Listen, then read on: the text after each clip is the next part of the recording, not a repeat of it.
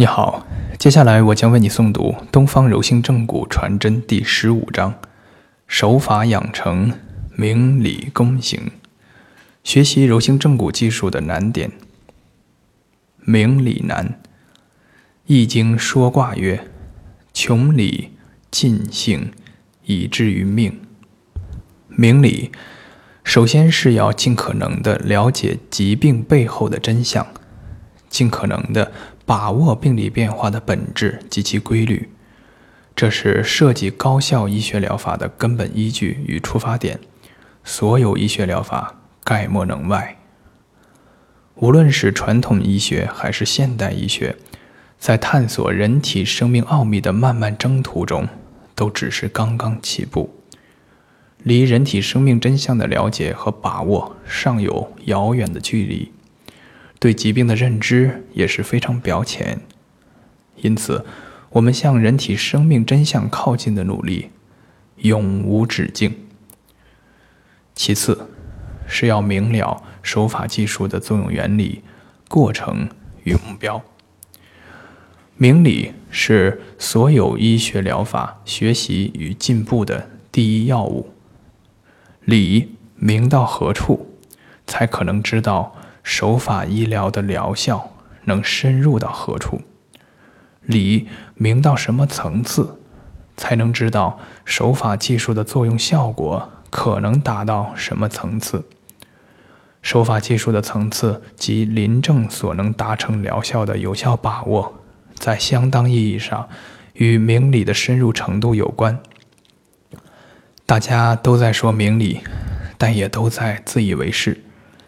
中医有中医的理，西医有西医的理，手法疗法有手法疗法的理。大家都在离真相或近或远的地方，自觉或不自觉地处于不同的角度和位置，在对待、认识和治疗疾病。然而，真相只有一个。大家各自的认识也许都是对的，也或许。都只是真相中的某一个部分而已。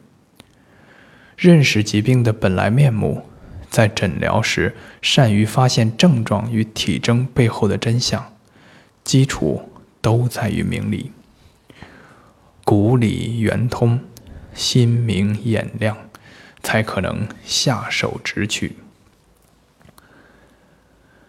在东方柔性正骨疗法中国第四期高级研修班上。有位山东的康复医师，培训时听课入神，奈何有尿频的隐患，却又不愿错过任何一个讲授的细节，憋急难耐。在听了尿频这一节内容后，晚上照着老师讲的方法，自己给自己调整了一下。嘿，第二天上课完全没有尿频尿急的困扰了，病理机制清楚了。方法找到了，上手就会有心得。选自毛太之正骨日记。达成明理的重要基础，是学习和掌握系统的医学知识及技能。就手法医学而言，解剖学、生理学、诊断学、病理学、影像诊断学。骨病学、手法学、脊柱相关疾病治疗学乃至内、外、妇、儿、五官等等科目，皆当必修。手下决明难，对患者相关骨架与软组织结构进行触诊，摸清其状态，是正骨疗法所有手法操作的基础。不以目视。而以神会，触诊的觉知，甚至可以通过一些方法深入到椎间盘、椎管内、椎体深面。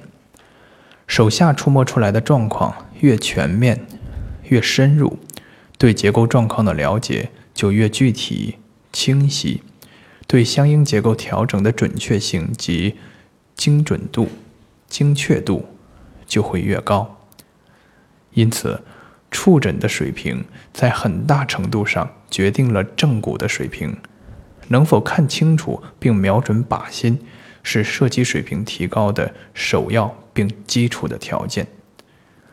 明理与手下决明的结合，可以在我们面前呈现人体局部与整体筋骨结构之间的内在关系，以及筋骨结构的生理与病理状态。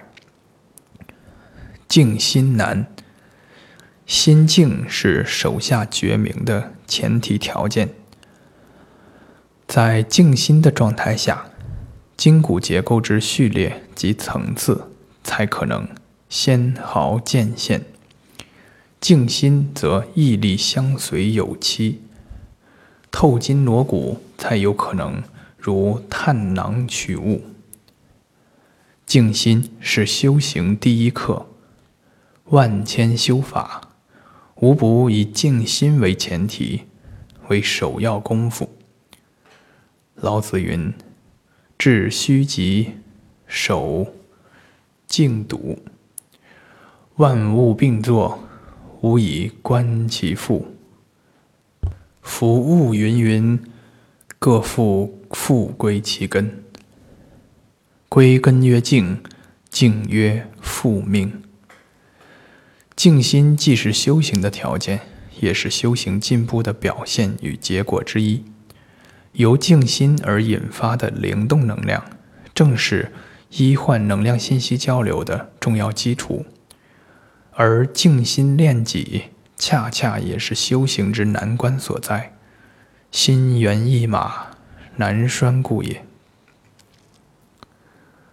东方柔性正骨疗法从道家丹修中来。手法操持时，需要收摄身心，凝神定志。静心是东方柔性正骨疗法得以有效实施的基本且必要的技术条件。突破成规难。